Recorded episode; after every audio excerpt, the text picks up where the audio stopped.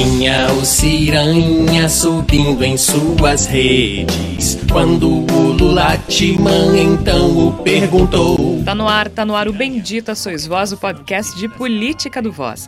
O Voz é um portal de jornalismo independente, colaborativo e experimental. Acesse voz.social, voz com S. No Twitter e Instagram é voz underline social e você ainda pode ouvir os episódios anteriores do Bendita Sois Voz no nosso site voz.social ou em outras plataformas. E já que você está nos ouvindo, que tal apoiar o jornalismo independente? Então acesse voz.social ou catarse.me barra voz social. Procura pelo nosso projeto lá no site do Catarse que também funciona. Há planos a partir de R$ reais por mês. Todo apoio ajuda para manter o Bendita Sois Voz no ar e outros projetos do Voz. Nesta semana, as escolhas das terceiras vias. Não, não é um engano, eu não falei errado, é no plural mesmo. E esse é o primeiro tópico desse episódio. Mas ainda vamos falar de vergonha alheia, estratégias duvidosas, desistências e insistências em candidaturas que não decolam. É confuso, eu sei, mas a gente vai tentar explicar. Por que então a gente fala em terceiras vias? A gente vai tentar explicar o que é a terceira via mas olhando para as pesquisas, a terceira via seria Ciro Gomes, essa alternativa. É o candidato que ocupa o terceiro lugar e seria o nome lógico a ocupar esse espaço de alternativa à polarização de Lula e Bolsonaro. O problema é que a candidatura de Ciro está estagnada. Assim, partidos como PSDB e MDB entendem que podem ocupar esse espaço. Isso que já tivemos o flerte de Sérgio Moros colocando como terceira via, do senador Alessandro Vieira e outros. Ou seja, terceira via não falta, há mais que uma. Mas será que alguma delas vai conseguir esse espaço? Afinal de contas, não basta se colocar como alternativa para ser compreendido pelos eleitores como uma alternativa viável. E as escolhas das terceiras vias têm sido, no mínimo, duvidosas. Ciro Gomes, depois de um debate com o humorista Gregório do Vivier, passou por momentos constrangedores. Mas o mais estranho foi o Ciranha. Ciranha, por que, que você não desiste da escalada, hein? Assim eu posso subir mais tranquilo. Vou até de elevador. Isso é coisa que se peça, Lulatman. Além disso, eu tô vendo bem quem tá pendurado aí na sua capa. Ô, ô, ô, parou por quê aí, hein? Quanto mais rápido você subir, mais rápido eu subo também, ô! Já o PSDB se consolida como um partido golpista de si mesmo. Depois de muita pressão, João Dória desistiu da candidatura a presidente mesmo após ter renunciado ao governo de São Paulo. Mas Eduardo Leite também não deve ser o candidato, e aí começa a confusão porque entra Simone Tebet do MDB, uma esperança com 1% das intenções de voto. Me retiro da disputa com o coração ferido, mas com a alma leve. E mesmo assim, com escolhas duvidosas, cá estamos nós falando das terceiras vias. Aliás, nunca se falou tanto de quem tem poucas chances de vencer. Por quê? E como se não bastasse, ainda tem troca na Petrobras e o Tércio vai tentar explicar pra gente o que, que tá acontecendo. Esse é o Bendito Sois Vós, chega mais!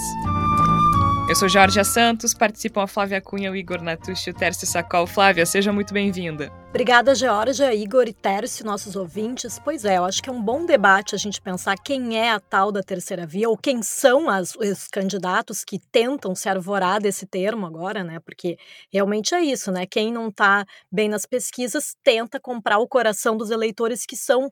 Será que são, né? Contra a polarização? Uh, será que tem realmente um percentual grande de eleitores no Brasil que é contra a polarização, é contra que o segundo turno seja entre Lula Lula e Bolsonaro?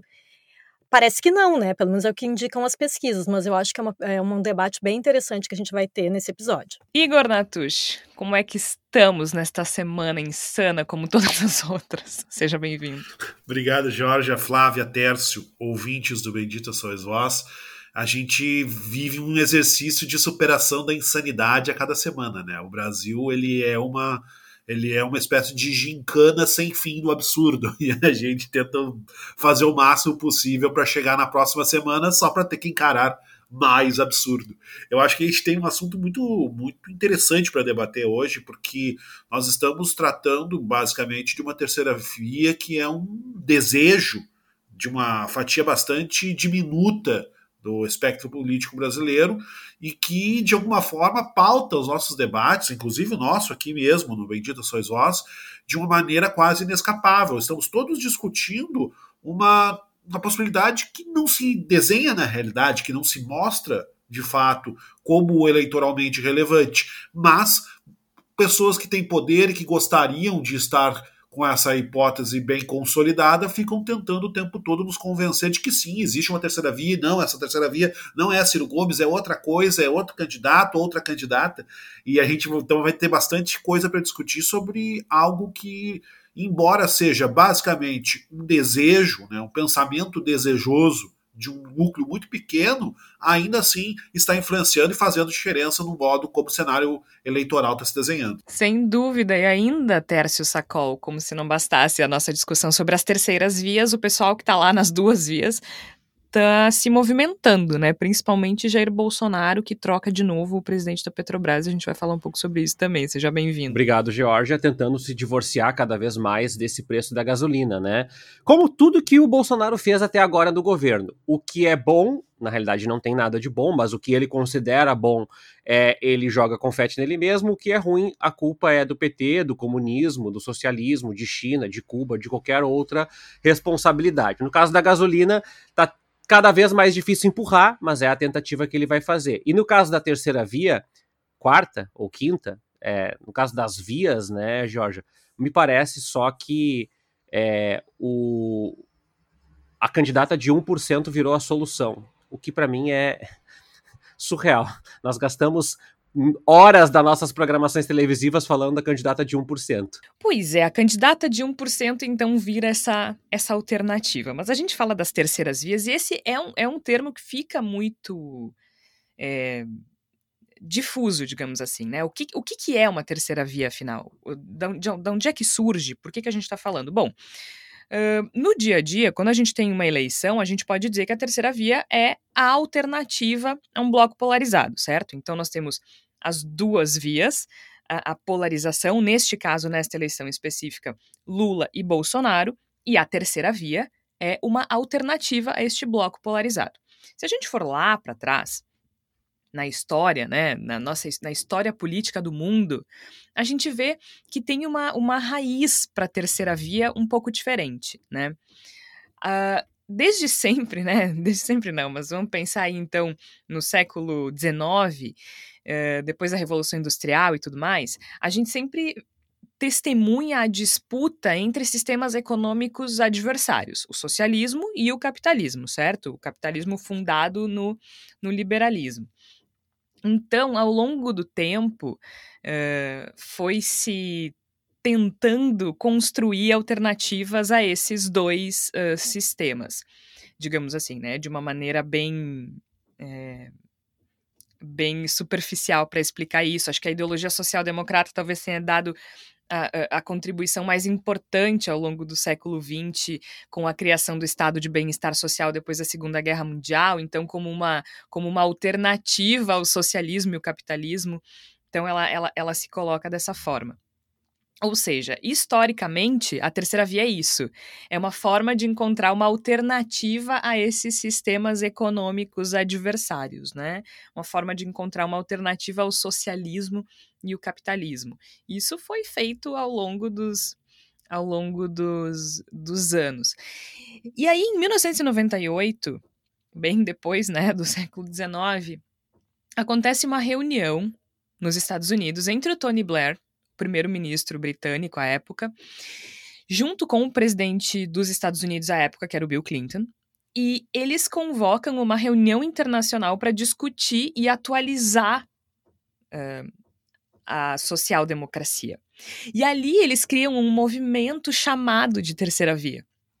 Então é uma coisa muito muito específica, não é assim só como a gente está falando aqui, né? A alternativa ao bloco polarizado o nome terceira via ele surge com um propósito muito específico. Então, a terceira via, oficialmente, se a gente pensar neste, neste movimento criado lá pelo Tony Blair, pelo Bill Clinton em 98, a terceira via é um projeto social-democrata.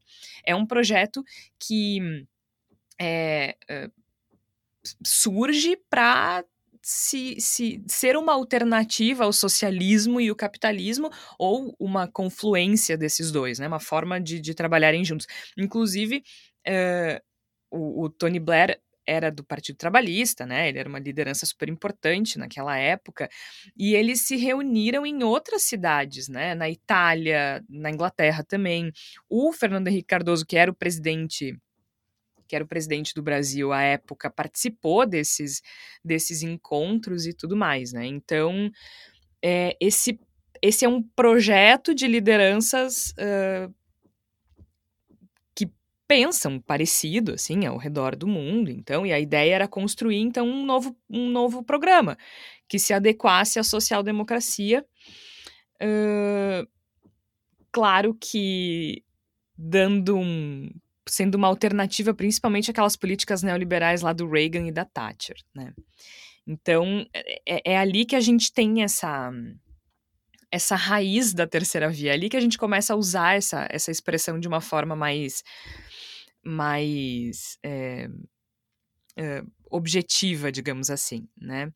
A terceira via, assim como ela foi criada, ela, ela começa a se enfraquecendo ao longo da década de 2000, né? Até porque nos, se, se o idealizador do movimento era o Tony Blair, o Partido Trabalhista começa a perder as eleições uh, na Inglaterra e isso e isso acaba enfraquecendo. Mas se a gente tem hoje, por exemplo, o Macron, o presidente francês Emmanuel Macron, ele é considerado essa encarnação dessa terceira via desse projeto aí, desculpa, do final do século XX porque ela rejeita essa divisão tradicional, esquerda-direita e tal, e essa síntese do socialismo e do capitalismo. Então ele seria essa personificação, né?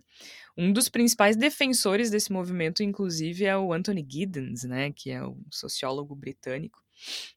Então, é assim que nasce essa expressão quando a gente pensa na ciência política, na história do, da terceira via.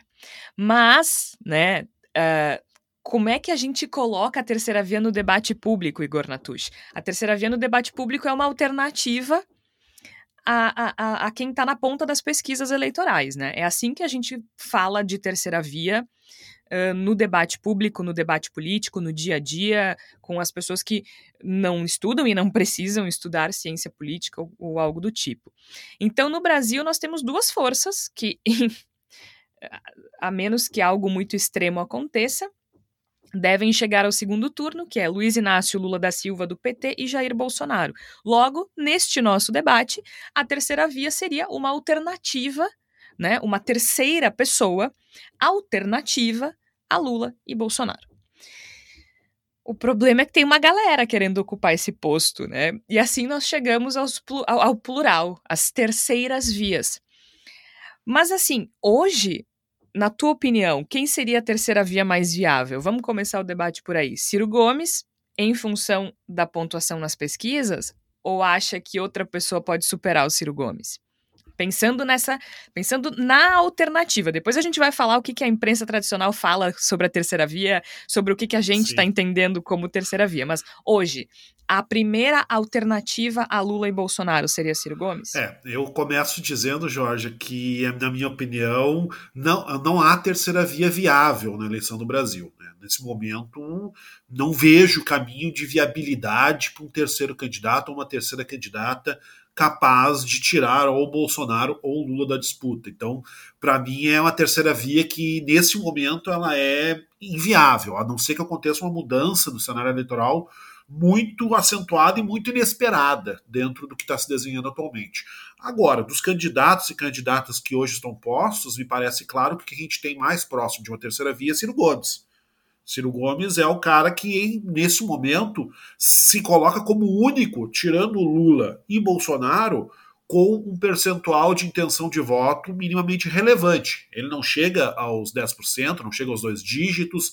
Aliás, ele passa, me passa ao menos fortemente a impressão de que hoje ele é uma viabilidade eleitoral muito menor do que ele foi há quatro anos, né? muito menos provável que Ciro Gomes se coloque como uma figura eleitoral relevante para uma decisão de eleição do que se colocou há quatro anos, mas no momento ele é, uma, é, o que chega mais perto de somar dois dígitos, é o que mais se posiciona dentro desse cenário como um, alguém capaz de propor algum tipo de briga, de propor algum tipo de enfrentamento. Mas aí a gente tem um problema que é o próprio Ciro Gomes, né? O Ciro Gomes em si é, mesmo. Tu falou né? propor algum tipo de briga, acho que esse é um problema. É, é, Ele propõe vários tipos de briga. eu, eu- escolhi a expressão, Jorge, é quase como um ato falho, mas eu acho que ela ajuda a explicar muito do que está acontecendo, né? A gente tem Basicamente, dá, uma ideia, né? Dá uma ideia. Exatamente. Eu acho que nesse momento as pessoas falam muitas vezes que ah, o Ciro Gomes não sei, não consigo entender o que ele está fazendo, é, é- é- ele ele está numa rota de autossabotagem política. Eu não concordo. Eu acho que há uma estratégia no que está sendo feito pelo Ciro Gomes. Acho que uma estratégia que é fracassada de nascença, que não vai dar certo no cenário eleitoral brasileiro de 2022, mas é uma estratégia. Ele basicamente não pretende ser uma terceira via, um terceiro caminho, um caminho do meio. Ele se coloca como uma espécie de terceiro extremo. Ele temos o extremo que seria Jair Bolsonaro, que é o extremo de extrema direita. Nós temos o extremo fictício do Lula, que seria o extremo da extrema esquerda, do radicalismo de esquerda. E, é- e o que Ciro Gomes propõe é um terceiro radicalismo. É um radicalismo de não sou de jeito nenhum nem Bolsonaro, não sou de jeito nenhum nem Lula. Eu sou um terceiro radical. Eu- ele, Ele se coloca, ele pensa, ele pensa numa lógica triangular, né? Isso, exatamente, Jorge. É uma lógica Eles estão triangular. os três afastados, diametralmente afastados, assim. Sim, exatamente. Ele, ele criou uma espécie de extremismo no qual há um triângulo e o centro está, eh, perdão pela redundância, no centro desse triângulo. E me parece que é uma, uma estratégia que é pensada da parte da campanha do Ciro Gomes, não é uma coisa casual. O fato do Ciro Gomes atacar Lula com, ah, com frequência não é por vontade, por, por capricho, por quimera, é porque realmente, no momento, maior risco para Ciro Gomes é que Lula ganhe em primeiro turno e que ele sangre os seus próprios votos para Lula, e então ele precisa fidelizar o eleitor que ele já tem, mesmo não sendo muito eleitor, né? mas ele precisa fidelizar esse eleitor a partir de, da criação de um ojeriza ao Lula, para que esse, o seu eleitor não sangre na direção do eleitorado do Lula. O que eu acho que vai acontecer de qualquer maneira, porque a campanha do Ciro Gomes está muito inepta, ele tem se posicionado de uma maneira extremamente negativa e, sinceramente, quando um candidato à presidência da República desperdiça um tempo precioso fingindo que debate, mas na verdade batendo boca com um humorista, com um comediante, é sinal de que ele realmente está tirando para todos os lados, não sabe bem como fazer funcionar a sua estratégia, que existe, mas que eu não vejo como se viabilizar. Mas, de qualquer maneira, o mais perto que a gente tem, me parece que é Ciro Gomes. Eu não sou da turma que acha que ele tenha que desistir, né? Acho que uh, é, é, direito dele participar dessa eleição, embora eu já tenha dito que acho que essa não é uma eleição comum, não é uma eleição qualquer. Acho problemático Uh, eu entendo que é uma estratégia, mas acho problemático ele, ele colocar o Bolsonaro no saco com outros políticos, né? Um, ele é um homem inteligente, ele sabe que não é que não é tão simples assim, ele sabe que é um perigo diferente, né? Mesmo para quem considera o Lula um perigo, o Bolsonaro seria um perigo diferente, né? Convenhamos. Eu não considero, então acho que é o único perigo tá no Bolsonaro mesmo. Mas eh, eu não, de novo, eu não acho que ele tenha que desistir. Acho que quem quem acha que ele é alternativa tem que votar nele. Sim, o primeiro turno existe para isso, né?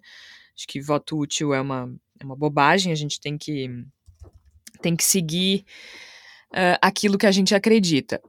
Mas, repito, é uma eleição diferente. É uma eleição diferente e eu não sei se Uh, se ele entende isso, assim, né? Porque o Ciro tá, tá atingindo percentuais nas pesquisas menores do que os votos que ele fez em 2018, né? Então, claramente não tá funcionando. Agora, a gente tem alguns episódios essa semana que uh, me deixam curiosa pela próxima pesquisa, Flávia, porque o Ciro tem ficado aí em torno de 8%, né? Mas essa semana houve algumas situações muito estranhas. O Igor mencionou agora o debate com o Gregório do Vivier, que tinha feito uma provocação no programa dele, o Greg News, e aí o Ciro disse que ele estava mentindo, convocou o Gregório para um debate, é, que foi bastante constrangedor. Assim, acho que o Ciro é um homem muito inteligente, a gente sabe disso, mas não é isso que está em questão, né? É, é, é uma eleição para a presidência da República. E o Ciro uh, insistiu em algumas uh, questões que não, não cabem mais, né? Dizer, ah, porque o Lula não é inocente, isso é mentira do PT. Aí depois disse que o Gregório tava com um papelzinho. E aí o Gregório mostrou que não tava. Umas situações que ele, assim, né, perdeu a chance de, de, de, de ficar quieto, digamos. E aí, depois disso, ele tem esse, esse, esse, esse espaço nas redes sociais que ele chama de Ciro Games, né? Que foi o que aconteceu no debate. Depois disso, ele lança um vídeo uh, se colocando como um super-herói. Ele é o Ciranha, né? O, o Ciranha. Então seria o Ciro como Homem-Aranha, uh, combatendo os outros super-heróis, o que é mais estranho, porque aí ele chama o Lula de super-herói. É o Lulatman, sim, seria o Batman. E aí o Bolsonaro seria o Coringa, que uh, nas redes sociais eles chamam de super-herói, mas é um vilão, claramente. Então, o desenho que eles mostram seria que o o Lula traz o Bolsonaro, né? Que sem o Lula não haveria Bolsonaro. Ou seja, sem Batman não tem Coringa. Sem Lulatman não tem Bolsoringa. Sim, foi isso. E ele seria o Ciranha, que é quem tem superpoder de verdade. E eu não, não consigo mais continuar falando, Flávio. Pois é, eu, eu ia dizer, admiro conseguir fazer toda essa explicação sobre os super-heróis criados né, pelo marqueteiro. Eu ia elogiar a Georgia, né? exato. Não, eu, eu, Obrigada, gente. Não, eu, eu, ia criticar a Georgia, porque ela falando parece uma coisa muito séria, parece uma coisa que, que dá para ser levado a sério. E isso. não é isso, não é isso. Não, tem, tem, então, tem até um obrigada. Viés Obrigada e desculpa. Tem até um viés de, ciência política por trás disso, né? O porquê que cada, cada super-herói ou, ou vilão foi, é. foi escolhido, né, George? Eu, eu acho que talvez seja essa a intenção, né? Será que ele quer pegar os, o pessoal geek que gosta tanto de super-heróis e aí achar que vai ganhar esse, esse percentual dos eleitores? Eu realmente não sei. Eu, eu, eu fiquei. Eu, eu vou. Bom, vamos começar pela parte do debate com o Gregório, né? Eu fiquei com muita pena do Gregório, na verdade, sabe? Porque foram quase duas horas da vida dele perdidas porque foi um debate. Eu, eu, eu fui pausando, né? Eu assistia cinco minutos, dava uma respirada, pausava, vou tomar uma água, vou ver até onde isso vai. E, na verdade, se não tivesse tido aquelas longas intervenções do Ciro uh, se tentando se autopromover em cima do Gregório, uh, o debate teria durado 10 minutos, 15 minutos, porque foram poucos assuntos tratados, né? Uh, e o Ciro se repetindo muito, dizendo que o Gregório estava magoado com ele, umas coisas assim meio irrelevantes.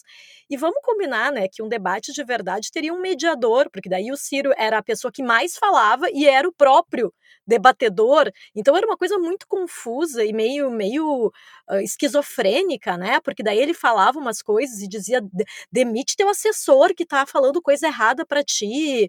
E eram umas coisas assim muito muito malucas mesmo né? Eu não sei exatamente qual foi o objetivo dele com esse debate, mas agora vocês imaginam se cada humorista que, que trata sobre política tiver que fazer um debate com quem eles criticarem, né? Vai ser uma coisa assim, o humorista não vai mais poder trabalhar, porque ele vai ficar só debatendo com, ah, vai debater com o Bolsonaro, que não vai querer debater, mas enfim, vai debater com o Lula, vai debater. Não faz sentido, né? E, e eu acho que o, que o Gregório, ele teve uma paciência muito grande de continuar ali, porque eu acho que no lugar dele eu já teria dito, pô, então tá, Ciro, continua falando sozinho aí, porque não tá dando, não tá rolando essa conversa. Mas eu acho que se teve alguma coisa que eu achei interessante, né, de ter perdido quase duas horas da minha vida, ou mais, né, porque eu fui parando, né, para tentar assistir tudo, foi de perceber, assim, que o Gregório falou duas coisas que, é, que são interessantes, né. Uh, quando o Ciro uh, acusa o Gregório de. Desculpa quando o Ciro acusa o Gregório de, de, de fazer fake news, o, o, Gregório traz a questão do erro factual, que é uma coisa que pode acontecer no, no, jornalismo, porque sim, né, jornalistas erram, apesar de muitos jornalistas agirem como se fossem seres onipotentes que, não, que nunca erram, sim, podem errar. A questão da fake news é ser uma coisa proposital, né? Então, acusar o, o Gregório e o programa dele, Greg News, de, de fake news foi uma, foi uma, um, uma atitude muito questionável da parte do Ciro, né, de colocar uh, todo um ódio em cima dele, né, do, de quem defende a candidatura dele em cima do, do humorista. E também eu acho que o Gregório fez algumas ponderações sobre como o antipetismo uh, faz mal para esse momento né, do, do, eleitoral brasileiro, né? Porque, na verdade, o antipetismo ele é uh, muito grave, né? E ele faz com que as pessoas ainda achem que Bolsonaro é uma opção.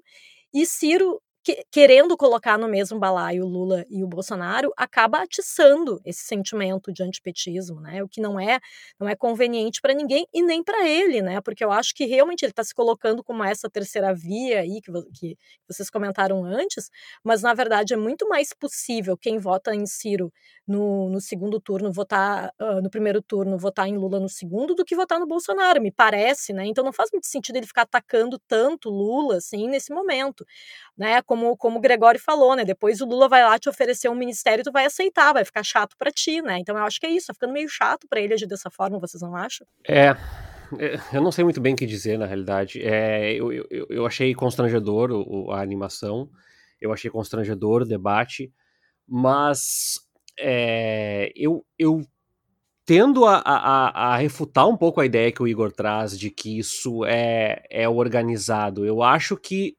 Eu não sei. A sensação que eu tenho é que isso foi, de alguma forma, criada uma estratégia, mas não passa pela minha cabeça que uma equipe de assessores, comunicadores, marqueteiros, publicitários esteja respaldando um suicídio eleitoral. Eu não conheço uma pessoa que virou o voto a favor do Ciro. Tudo bem, eu não sou a, a amostragem do Datafolha para dizer, mas assim, eu não conheço pessoas que tenham virado voto a favor do Ciro, mas eu conheço pessoas que viraram voto contra o Ciro nos últimos tempos. Ou seja, que tipo de estratégia é essa que tu cria um extremo novo diante de coisas que não são extremas? É, que todo mundo está errado, e de novo, e que reforça todos os estereótipos que o Ciro Gomes teve é, de coronel, de machista, é, de ignorar as pautas identitárias. Esse é um ponto, né? É, que é para mim que a campanha do Ciro parece um, um, um, suicídio diário, assim, respaldado por cada vez menos gente, inclusive dentro do próprio PDT. Que é uma coisa importante, porque se o PDT eventualmente não tiver coeso com o Ciro, não sobra nada. Se parte do PDT apoiar o Lula, bom, então a campanha do Lula se fortalece. E aí, falando de Lula de novo, eu queria trazer um pouquinho da, da questão do Dória, porque o abandono do Dória, é, para mim, tem a ver com a. É, quem sou eu para falar esse tipo de coisa, mas com a irrelevância rápida que o PSDB assumiu no cenário eleitoral brasileiro. O que me reforça que há uma interpretação equivocada de que o PSDB era o partido de centro-direita como oposição ao PT. O PSDB era uma encarnação dos desejos reacionários brasileiros no final da década de 90 e início dos anos 2000, naquela figura do Aécio e tal, é, que agora, é, como mudou de de roupa, né? Essas pessoas mudaram de roupa e agora acharam alguém uh, mais vestido adequadamente com eles, né? Com, com suástica, com tudo. Então vamos nos bandear para o lado que faz mais sentido. Prova disso é a eleição do PSDB em 2018 com o Alckmin. E aí essa terceira via do, do, do Dória fala, ah, tem um, tem um fratricídio ali, né? Os irmãos se matando dentro do PSDB. E aí eu fico, eu não tenho como não pensar que não é uma disputa programática. Nossa, que ingenuidade tu a dizer isso. Eu sei, mas não é uma disputa, disputa programática. Ou seja, o PSDB não quer encarnar um projeto político. O PSDB quer encarnar um projeto é, partidário. E, e, por mim, na minha concepção, mais do que dizer que não há espaço para uma terceira ou quarta via no Brasil para tirar votos do Lula e do Bolsonaro, porque acho que há, é não há nada que encante o eleitor.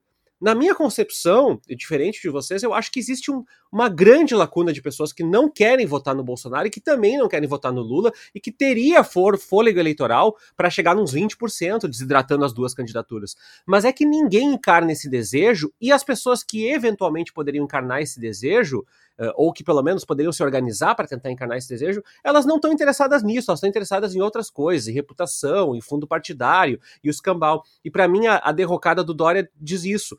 Ah, as pesquisas internas, ok, eu estou suplantando isso para dizer que o candidato de 3% não vai concorrer porque ele é eleitoralmente inviável. Mas a Simone Tebet, candidata de 1%, que é desconhecida por 70% do eleitorado, pode concorrer. E, e isso para mim não, não entra na cabeça. Então, é, é um quebra-cabeça que falta peça e que botaram peças erradas também ali. Então, assim, nada faz sentido. Mas o que menos faz sentido é a animação do, do, do Ciro de Homem-Aranha mesmo. Eu vou concordar contigo, discordando um pouquinho, Terça. Eu vou colocar nuances no que tu, coloca, do que tu falaste. Porque me parece que o próprio, a própria trajetória do Ciro Gomes desde 2018 para cá, ela nos dá indicativos a respeito de qual é que é o cenário, uh, o, digamos assim, o cenário que permite de fato aparecer uma terceira via no Brasil. Porque o que, que aconteceu? Ciro Gomes ele não chegou ao segundo turno em 2018, mas ele teve uma votação expressiva muito movimentado para uma transferência de votos de pessoas que estavam dispostas inicialmente a votar no Haddad ou em outros candidatos, mas que reconheceram o, o mal iminente de Jair Bolsonaro e dedicaram seus votos a Ciro Gomes. Ciro Gomes ele teve uma, um avanço considerável graças a muitos uh, petistas ou pessoas simpáticas ao PT que naquele momento pensaram, bom, agora a coisa é grave, a coisa é urgente, vamos votar no Ciro Gomes. E o que, que fez Ciro Gomes no segundo turno? Como todos nós sabemos, foi a Paris. Então, ele imediatamente, questão de instantes, e eu considero que esse foi o mais perto de um suicídio político que Ciro Gomes fez até agora, acho que é um gesto do qual ele vai ter muita dificuldade de se recuperar um dia, se é que vai se recuperar. Ele, ele disse imediatamente para as pessoas que tinham, que tinham votado nele, mesmo sem ele ser a sua primeira opção, que o, a, a, concessão que elas tinham, sido, tinham feito não receberia reciprocidade por parte do próprio Ciro Gomes. Porque o próprio Ciro Gomes não se posicionou dizendo, não, vamos votar no Haddad, eu subo no palanque do Haddad, porque é o mal maior. No, na hora que era a vez dele dizer que havia um, um mal maior, ele não disse. E o que, que aconteceu a partir disso? Ele se obrigou a construir uma, uma trilha alternativa a Bolsonaro e a Lula, porque ele não pode mais voltar para o campo do Lula. Ele não tem mais como convencer essas pessoas que se sentiram traídas a apostarem nele uma segunda vez, a não ser que elas sejam forçadas a fazer isso por um segundo turno. Então, Ciro, ele tenta caminhar numa, numa trilha que crie uma, uma alternativa, que crie uma terceira via. E mesmo assim não passa dos 10% dos votos na, na, nas pesquisas. Parte, acredito que, e aí é a parte que eu concordo completamente com o Tércio, porque ele não tem um programa que seduz as pessoas. E eu acho, inclusive, que o Ciro Gomes talvez seja o mais perto que nós temos de um programa eleitoral acontecendo, né, de uma plataforma eleitoral, de um projeto sendo discutido. Acho que o mais perto que a gente tem é o próprio Ciro Gomes. Mas não é sedutor, não, não, não, toca as pessoas, as pessoas não sentem nenhuma conexão com aquilo que o Ciro mal e porcamente está tentando propor. E eu acho que isso significa, tem muito a ver também com a dificuldade do Ciro fazer voto.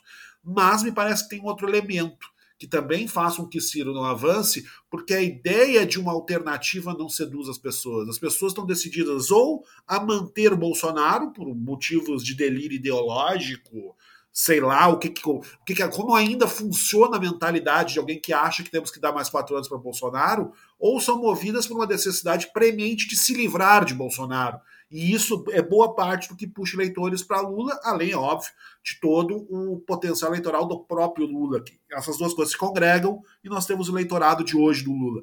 Mas me parece, e nisso eu tento concordar com a Georgia, de que a.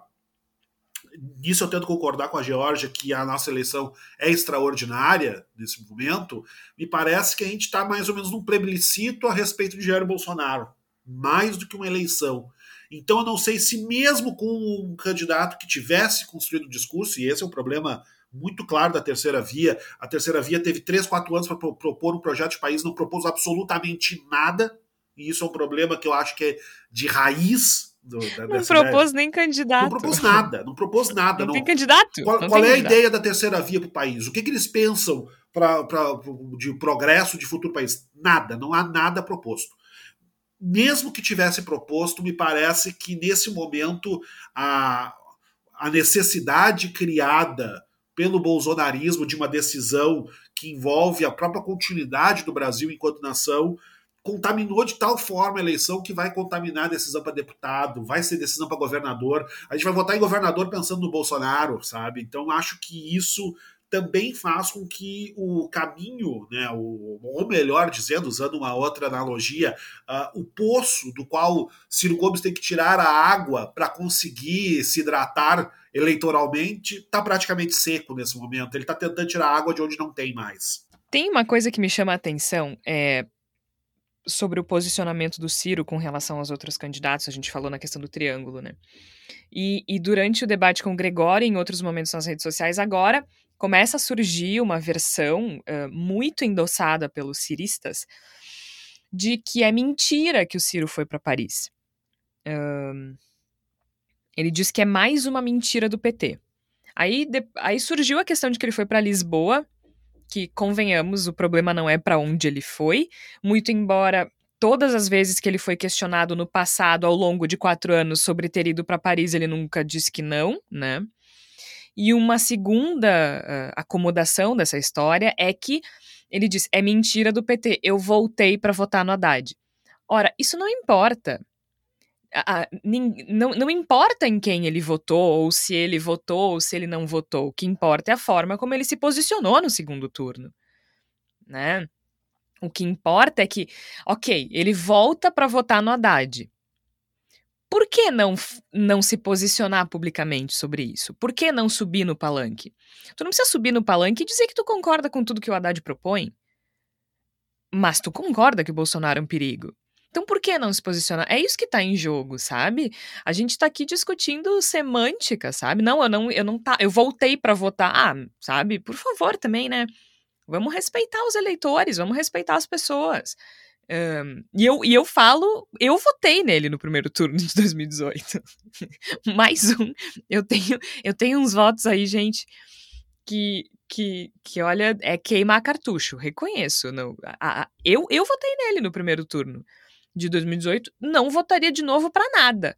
Entende? Para nada. Para nada, nada, nada, nada, nada. É muito simples.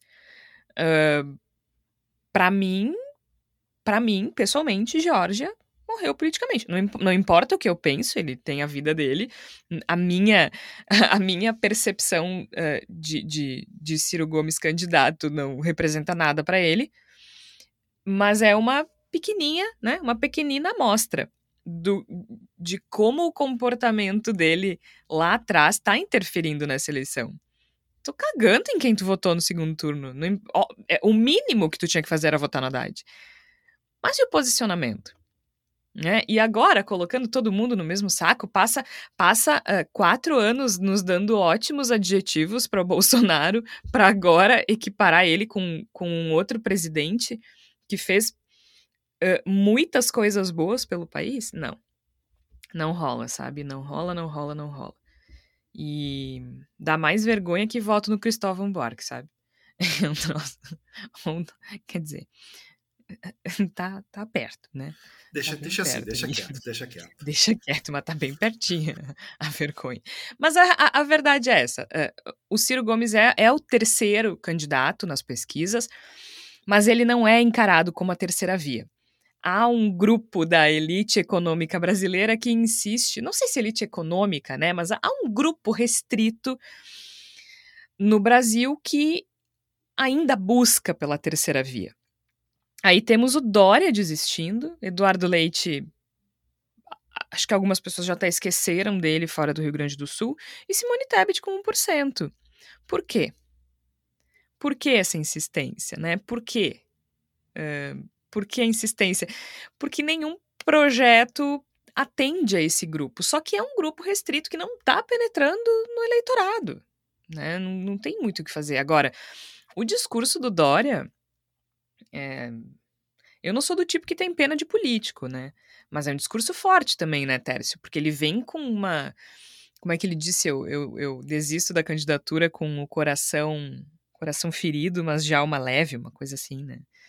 Ele estava visivelmente emocionado e, goste ou não do Dória, eu não teria meu voto sob hipótese alguma. Quer dizer, contra o Bolsonaro provavelmente teria. Mas uh, ele sofreu um golpe dentro do próprio partido, né? Essa é que é a verdade. E para uma candidatura que tem uma intenção, um percentual de intenção de votos menor do que a dele, que é a da Simone Tebet. Porque o PSDB dificilmente vai lançar candidato, né? Do jeito que está se encaminhando, o PSDB vai ser o vice da Simone Tebet. Então, sei lá, tu tem 3% nas pesquisas e tu abre mão porque o teu partido não quer que seja tu candidato para uma candidata que tem 1%. É uma coisa. É o golpe do golpe, sei lá. É, é ale, além de todos esses fatores que tu trouxeste, Jorge, eu queria focar na palavra do golpe, porque é, o Dória ganhou um pleito. Ah, mas é um pleito, problema. Não interessa. Todo mundo assinou embaixo. O pleito foi feito. Ele ganhou com 55% dos votos. Se é voto concentrado, se é voto regional, não interessa. Aí dentro do partido, tu começa a ver uma articulação para não aceitar o, o, o nome dele que foi colocado. E aí se começa a buscar, e eu concordo com Dória, e eu espero que os ouvintes não tirem essa parte do, do podcast para usar fora do contexto depois. Eu concordo plenamente com Dória é, de que eu vou fazer Houve isso. uma arte. Eu vou pegar só essa parte tu falando que concorda Plenamente com Dória ainda. e vou espalhar nas redes sociais. Plenamente ainda. É, é, é, ele tem razão. Ele tem razão ao dizer que houve uma, uma articulação, que não houve respaldo ao nome dele, e aí nos dá uma sensação de que o PSDB se aproximou muito do bolsonarismo na ideia de que ou é o que eu quero, ou eu faço de outro jeito até chegar onde eu quero. Ou seja, é, e, e, o Aécio falou isso, né? O Aécio Neves falou que ele não. O Aécio Neves re, é, é, rejeita de forma absoluta a figura do Dória, mas disse que é, entendia que havia uma articulação para que ele não fosse o candidato, para que a Simone Tebet fosse a, a candidata. E aí, é, como o Igor falou, primeiro tu tem uma, uma plataforma, uma ideia, nem que seja uma plataforma de nós somos mais anti-Bolsonaro do que o Lula, não sei, pode ser. E, a, e aí depois tu lança um candidato que incorpora tudo isso. Mas tu não lança primeiro o candidato, porque tinha, tinha o, o, o, o, Cidadania, o PSDB, o PMDB, enfim. E aí tudo isso para dizer que, na minha percepção, o Lula tem a, tem a ganhar mais do que a perder com a desistência do Dória. Por quê? Porque há mais e mais eleitores chamados desiludidos. São aqueles eleitores que veem poucas perspectivas de escolherem um candidato que não é e que abandonam o pleito. Além disso, se sobrar um a um hoje, um a um eu digo assim, se de três votos do Dória, um for por branco, um for para o Lula e um for para o Bolsonaro, é um, uma contabilidade que interessa ao Lula hoje porque ele precisa de mais votos para tentar colocar ali 45, 46% e ganhar no primeiro turno. Então me parece que para o Bolsonaro, para o Bolsonaro não, para o Lula é uma conta importante. Para o Bolsonaro a melhor conta foi já aconteceu, era a saída do Sérgio Moro. E, e que já migrou, por isso, para mim, a gente falou já no, no, no programa passado, o segundo turno, ele já está acontecendo agora né, em maio de 2022, porque os movimentos foram todos antecipados. Aquela coisa, né, Georgia, que assim, quem, quem a Georgia vai apoiar no segundo turno? Já tá agora. Já é agora. Né, os partidos já estão se articulando agora, já tem uma parte do PDT empurrando contra o Ciro agora. E, e assim, eu volto a dizer, a minha opinião é que existem é, debates potenciais sobre plataformas que não estão representadas pelo Lula e pelo Bolsonaro. No entanto, eu não sei se essa estratégia suicida do, do, do, do Ciro, eu também votei no, no, Ciro no primeiro turno da eleição passada e eu concordo com o Igor. Ele incorporou a ideia de um candidato que poderia sofrer menos com a rejeição do PT e que tinha uma plataforma eleitoral. Eu não sei exatamente é, é, é, quem assoprou, quem soprou no ouvido do, do, do, Ciro e disse: olha, a tua única estratégia é virar kamikaze, né? É ir começar a atacar todo mundo e criar uma legião de fãs que se equipare ao, ao, lulismo e que se equipare ao bolsonarismo, e aí eu falo de forma bem uh, adjetivada, bem tacanha, que é aquela pessoa que não sabe lidar com a crítica.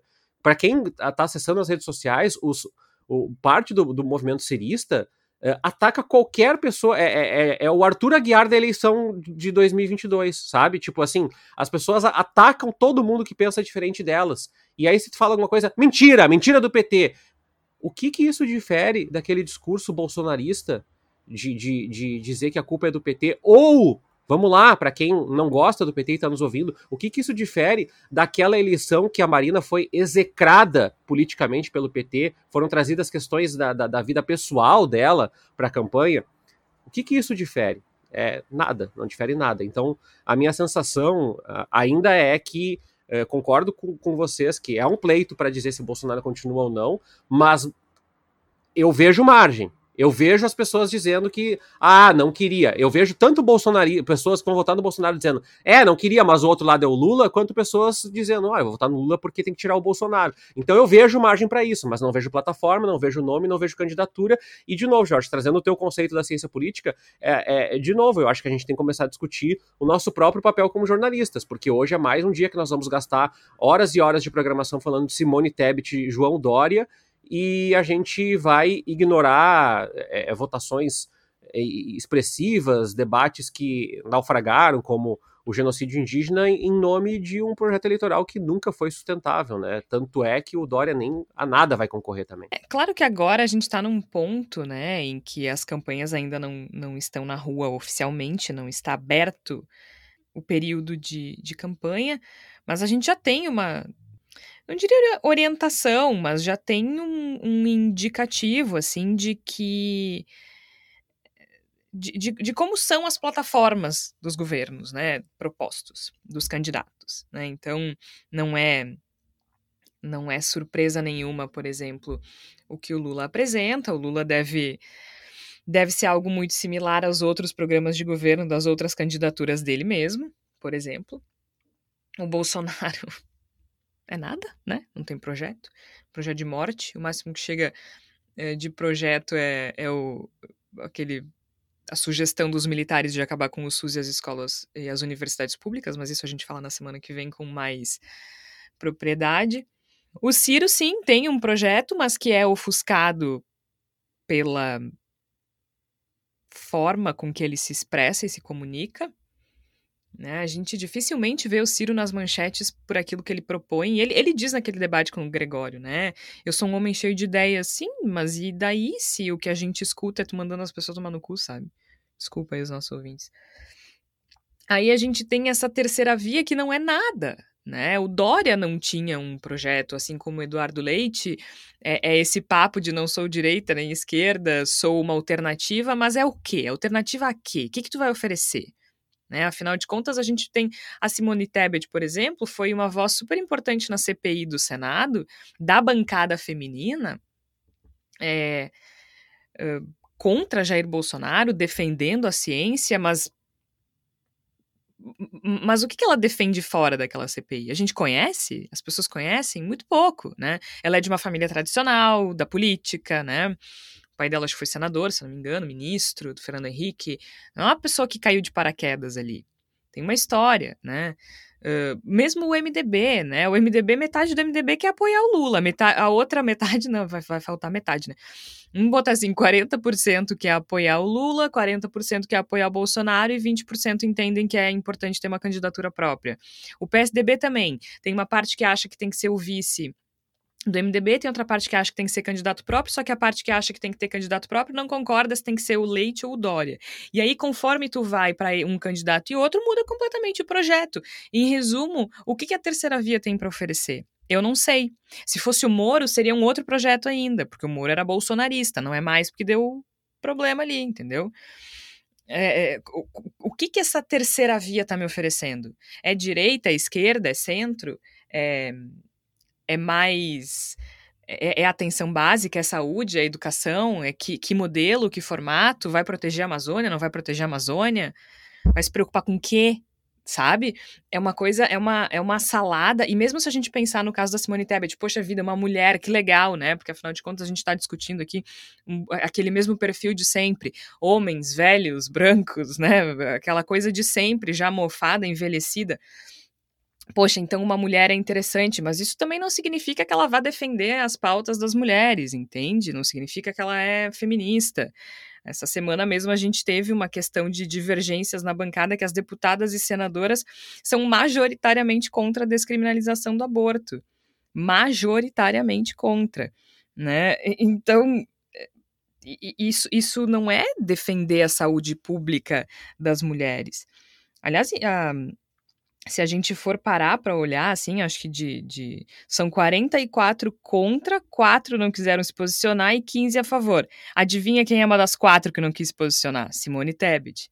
Então, assim, o que, que, a terceira via tem para me oferecer, Igor? Essa é a pergunta de um milhão de dólares, né, Jorge? A gente, como a gente falou no, no decorrer da, do programa, não, não existe um projeto de país por trás da ideia da terceira via. A terceira via é um projeto eleitoral é um projeto para tentar colocar alguém que não seja uh, nem o, a demência e a destruição uh, piromaníaca de Jair Bolsonaro, mas que também não seja identificado com as pautas que o Lula traz como elementos de sua existência política praticamente desde sempre.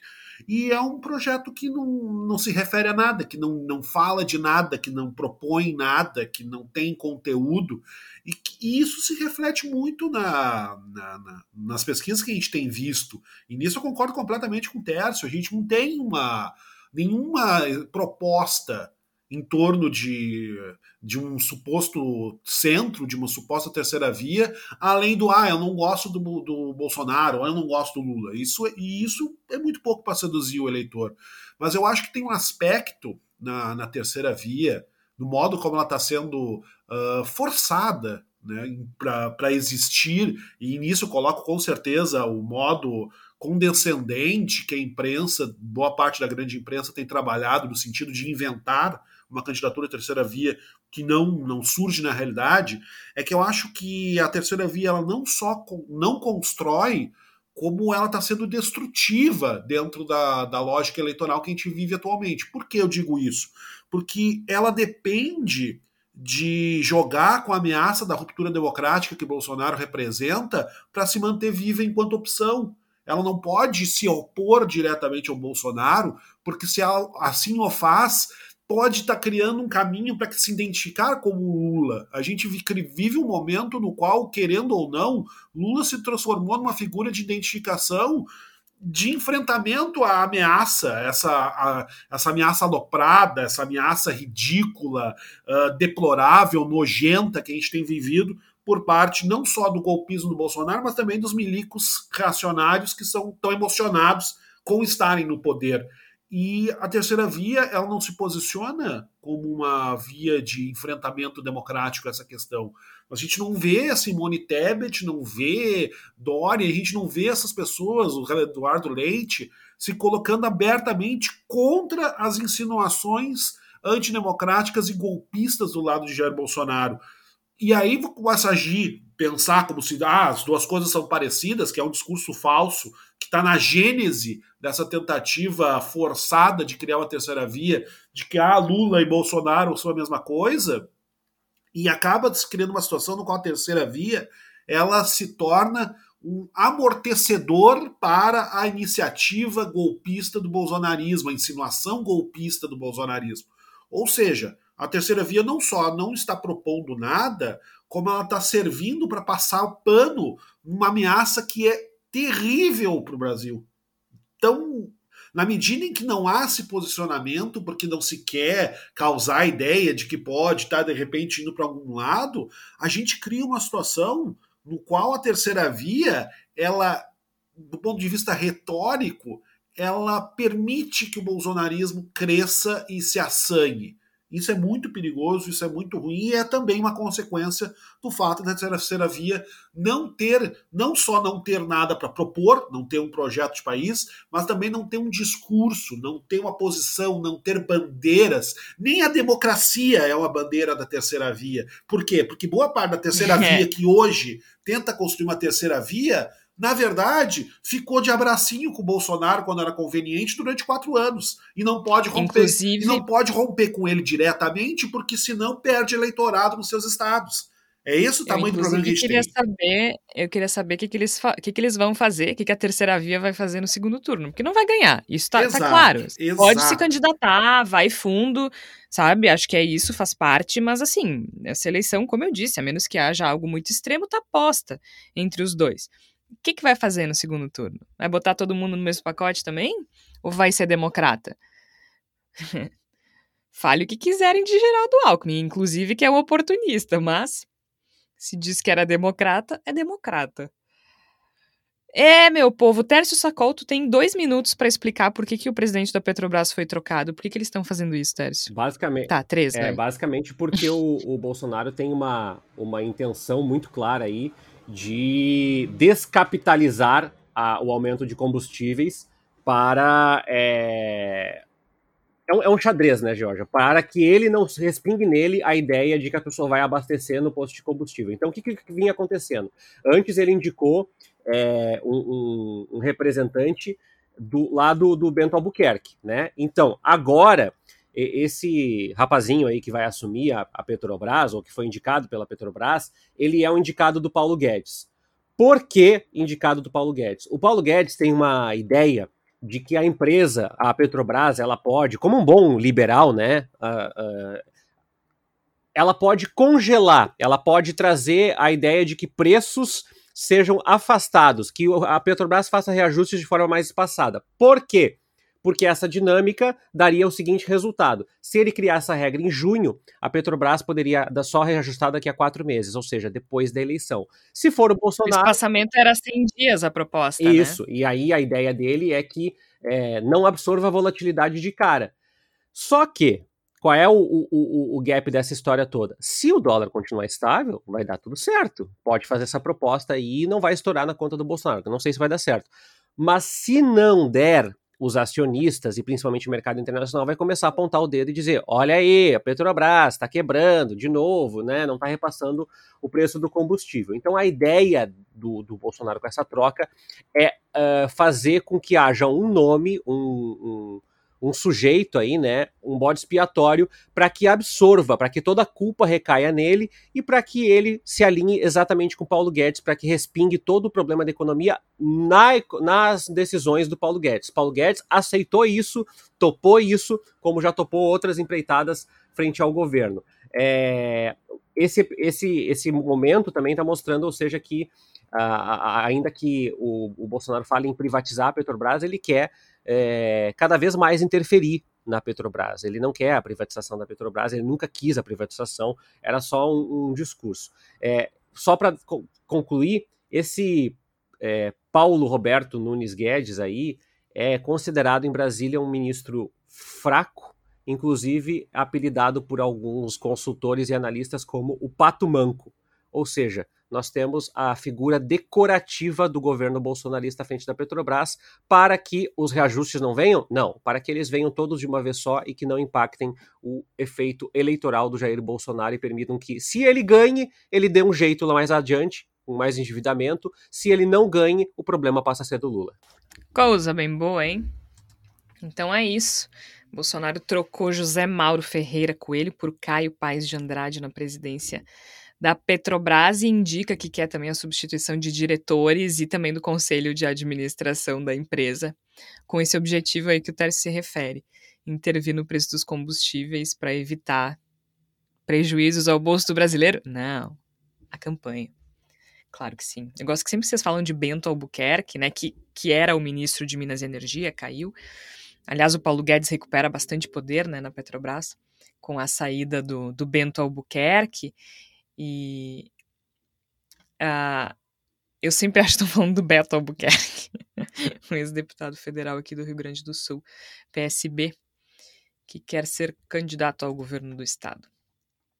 Vamos para a palavra da salvação, Flávia Cunha. O que é que tu tens para gente nessa semana para dar uma aliviada nessa loucura, pelo amor de Deus? Uh, bom, então, Georgia, eu vou indicar aqui, um, fazer um merchan aqui de um texto meu que eu escrevi para a coluna Voz Literários do Voz, falando sobre um assunto que também dominou as redes sociais nos últimos dias, né, que foi o casamento do Lula e da Janja, as pessoas atacando, chamando de ostentação, criticando o espumante, como a gente já comentou no episódio anterior.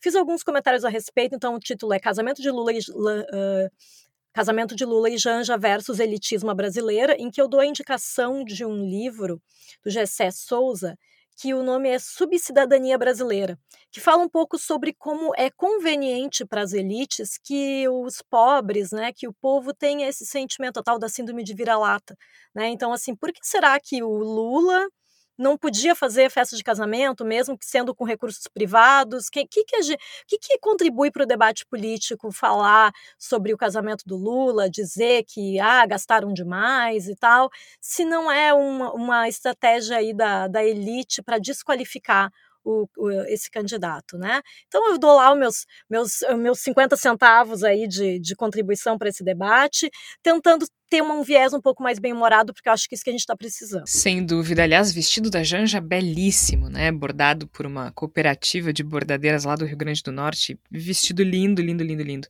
Até me esqueci o nome da estilista agora, mas vou pesquisar.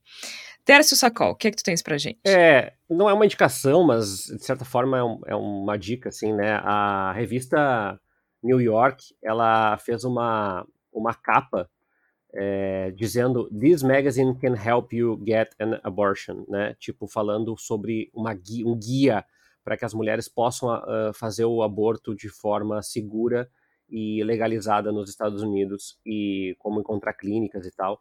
É, a gente tem falado muito, né, Jorge, que o Voz, apesar de todos os nossos problemas estruturais e de tempo e, e, e dinheiro, a gente tem lado quando as questões é, é, não insurgem ter discussões de contra e a favor. E eu acho que a gente fala faz críticas devidas à imprensa, mas nesse caso da capa da New York mostra um processo que para mim é irreversível. É, não existem dois, dois lados em todas as coisas. A New York tomou o lado numa questão muito polêmica nos Estados Unidos, que é o aborto, e é uma capa forte, muito forte, que eu acho que marca a história do jornalismo internacional, é, a posição dada pela revista New York e de certa forma, mostrando que tem questões que a gente ou assume que o jornalismo não vai se equilibrar, porque se se equilibrar ele flerta com o autoritarismo, ou, e eu não estou dizendo que essa é a questão do aborto, mas nessa capa especificamente assume essa condição. Então eu queria lembrar esse episódio que para mim é histórico e vai marcar época dentro do jornalismo internacional, a capa da New York falando Uh, sobre como as mulheres podem fazer um aborto de forma segura nos Estados Unidos. Muito bem, belíssima lembrança. É isso então, Bendita Sois Vós vai ficando por aqui. Lembrando que a gente tem episódio novo toda quarta-feira, às 5 horas da tarde. A gente volta na próxima semana. Eu sou Jorge Santos, participaram a Flávia Cunha, o Igor Natucci, o Tércio Sacol. Acesse lá voz.social, apoia a gente, procura o nosso projeto no Catarse, catarse.me barra voz underline social. Tem planos mensais a partir de 5 reais. A gente volta na próxima semana. Até lá!